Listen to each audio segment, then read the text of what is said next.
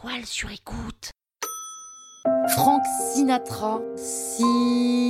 Sinatra. C'est un mot de passe? Vous écoutez Krusty Celebrity, le podcast qui parle de. Bah, enfin, de célébrité, quoi.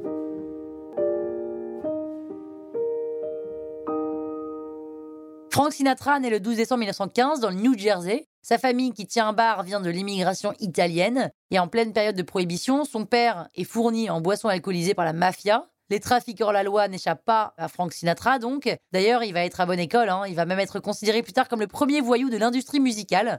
Et on le surnomme Scarface, ce qui dit un peu tout. hein. Il est fan des films de mafieux, il adore cultiver cette image, et donc c'est très facile pour lui. Mais quand même, il va falloir taffer. En gros, il va débuter sa carrière de crooner en 1940 en intégrant un groupe.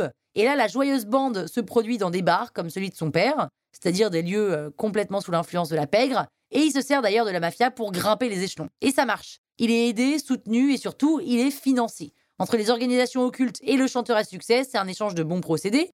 Et en 42, il dit stop au groupe. Frank Sinatra veut se présenter seul face à un public, malgré les réticences de son boss, mais avec des appuis aussi forts que ceux de la mafia et son grand ami gangster et trafiquant d'héroïne Charlie Luciano, il obtient toujours ce qu'il veut et donc il va chanter seul. Point barre. Il est comédien dans des films qui convoitent, hein, il devient Frank Sinatra, un Frank Sinatra oscarisé même. Il est aussi l'ami de John Fitzgerald Kennedy, le président des États-Unis. Les puissants l'attirent et les puissants d'ailleurs lui rendent plutôt bien. Mais Frank Sinatra, c'est aussi la chanson et surtout la chanson. Un autre surnom pour lui, c'est The Voice. Les ados l'adorent, il chante depuis l'âge de 8 ans. Il est découvert avec une suite de tubes. Il signe chez Columbia jusqu'en 1952. La fin des années 40 voit sa carrière piquer du nez, succès terminé, adolescent parti, du coup son label le lâche. Mais il revient 15 ans plus tard avec deux albums qui cartonnent, comme Songs from Sweet Lovers ou Come Fly With a Spoon Me, plus quelques films. Et en 1965, c'est le même tiercé gagnant, il va sortir quatre albums grand public qui vont regrouper tous les tubes qu'on écoute aujourd'hui à Noël comme That's Life, My Way, tout ça, tout ça, tout ça, tout ça. Et il prend sa retraite en 1971 après un petit échec commercial. Et il est un fervent combattant pour les droits civiques des Afro-Américains. Il est très proche de Martin Luther King. Il a même gagné un Oscar collectif et honorifique pour un court-métrage antiraciste.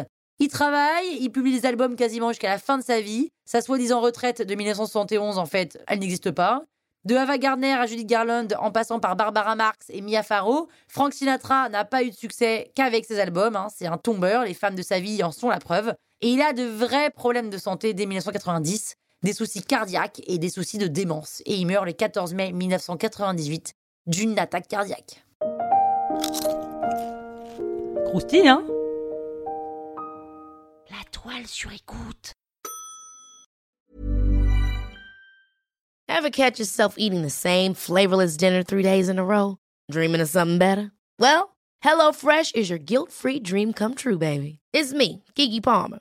Let's wake up those taste buds with hot, juicy pecan crusted chicken or garlic butter shrimp scampi. Mm. Hello Fresh. Stop dreaming of all the delicious possibilities and dig in at HelloFresh.com. Let's get this dinner party started.